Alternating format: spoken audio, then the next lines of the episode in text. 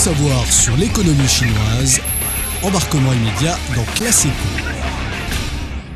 Une nouvelle excitante pour les voyageurs qui se rendent en Chine. Les tracas de naviguer dans les paiements en espèces et de demander de l'aide à des amis locaux appartiennent maintenant au passé.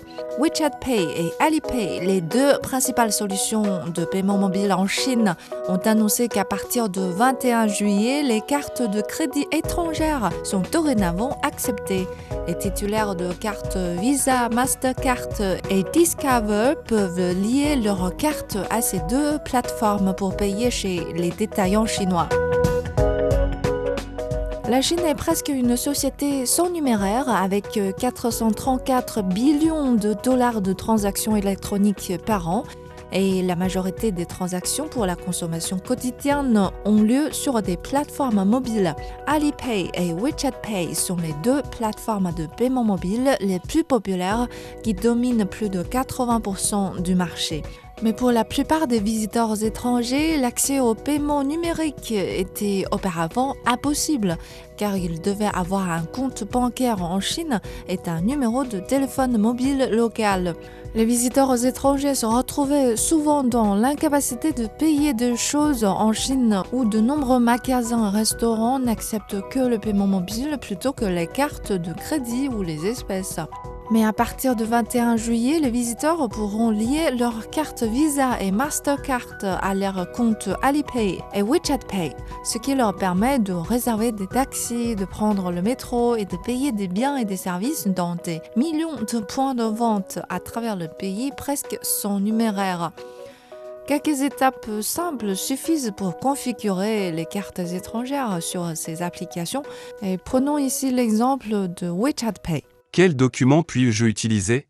Le passeport est nécessaire pour activer votre portefeuille WeChat.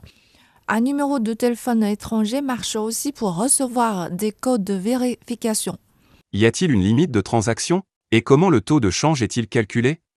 Sur WeChat, les utilisateurs étrangers ont une limite de 6 000 yuan par chaque transaction et une limite cumulative mensuelle et annuelle de 50 000 yuan et 60 000 yuan respectivement. Le taux de change est basé sur celui de votre banque émettrice.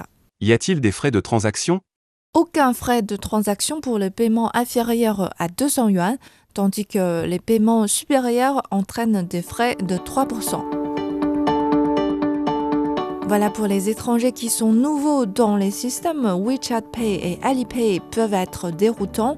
De quelles applications de paiement avez-vous besoin en Chine? Quelle application de paiement vous convient le mieux? Voici quelques détails pour vous donner une image euh, claire.